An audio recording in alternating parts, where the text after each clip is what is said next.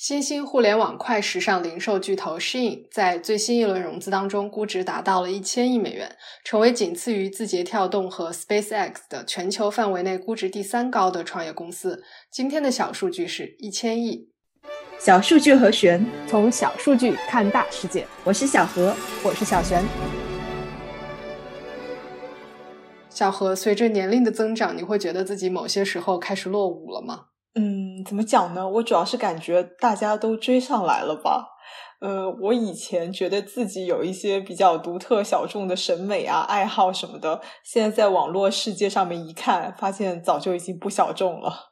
哦，那你比较自信。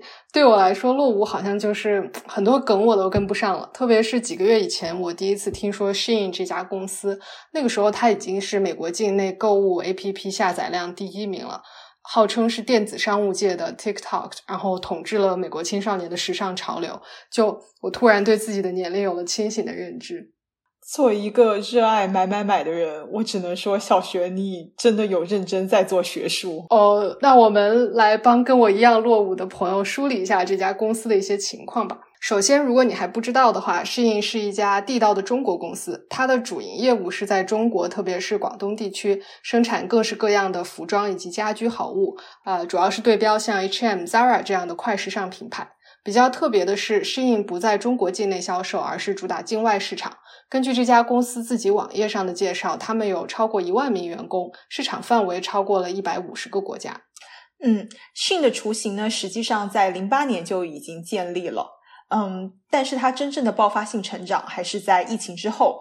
我看到一个 App 下载量的数据啊，呃，一九年的时候呢，Shin 在全球的用户大概是五百万左右。二零二一年呢，这个数字已经增长到了四千三百万。在创立之初呢，它的主要市场集中在印度和沙特阿拉伯。在过去两年呢，巴西、美国和墨西哥成为了它最大的市场。嗯，Shin 的销售额在一九年的时候大概是三十亿美元，二一年增长到了超过一百五十亿美元，在两年之间翻了五倍。二零二零年，适应的估值还在百亿美元级别，到今年它就已经达到可以比肩字节跳动和呃 SpaceX 的千亿美元级别了，规模超过了 H&M 和 Zara 的总和。这就是我们今天的小数据了。哇，真的好夸张！我一直觉得时尚行业，特别是对于我们这些熟悉淘宝的中国用户来说，早就是已经杀成一片红海了。所以看到这些数字的时候，更加的惊讶。所以今天我们就来捋一捋 Shein 为什么会这么成功吧。首先，呃，从成立以来，Shein 就没有间断过在各种各样的社交网络平台上进行推广。这里既包括跟时尚行业明星合作，也包括通过网红穿搭博主来带货。疫情之前，Tik TikTok 也就是海外版抖音的爆发性增长，也带来了呃 Shein 的爆发。Shein 特别擅长制造爆款，然后购买了爆款的这些抖音用户又会发视频来分享感受，进而带动更多的自来水式的基于社交网络的广告效应。可以说，它打破了社交网络和电商的行业壁垒，让消费成了社交的一部分，也让社交成了消费的一种目的。嗯，如果只是这些的话，和我们熟悉的那种网红带货好像没有很大的区别。但是呢，它另外一个非常厉害的点就是互联网式的反应速度。我们刚刚说到呢，适应颠覆了时尚行业，但是其实还不是太准确。更准确的说法呢，是它已经把快时尚行业升级到了实时时尚。像 Zara 这样的快时尚品牌呢，每年大概可以推出一万个左右的新单品。我记得以前很多淘宝商家上新的时候呢，也是以星期为单位的。但是信呢，每一天就可以上架六千件单品。比如今天早上 TikTok 有什么样的新的流行款式，下午呢是你就可以做方案。两三天以后呢，新品就已经上线了。嗯，支撑这种速度的是它强大的供应链。为了这个，投资界好像还创造了一个新的名词，叫“小单快返模式”。小单量快速反应。Shein 的供货商主要是广东周边的各种中小型服装生产厂商，这家不行可以换那家，所以 Shein 的生产周期可以比传统的品牌缩短很多。更重要的是，这些小厂商愿意接小订单。对于每一件新的单品，适应可以先只生产一百件，然后投入市场试水。这样一方面可以保证每天六千件单品的上新量，另外一方面又可以降低每一件单品的风险。啊。毕竟如果市场不喜欢，他们也就只亏损了一百件的成本。在这种速度下，适应甚至可以去预测时尚，先预测再小范围试水，完全可以看到互联网行业的这种迅速迭代的思维。嗯，既然说到供应链，适应另外一个优势呢，就是它 B to C 的经营模式了。呃，以美国市场为例，一方面呢，美国的消费者从海外购买低于八百元以下的商品是可以免关税的。另外一方面呢，中美贸易战开始之后呢，中国呢也给 T C 的这些出口企业免了出口关税。所以说呢，Shin 在中国生产制造，寄到美国给美国的消费者没有关税。但是它的竞争对手呢，那些大型的服装公司，他们却还在交税。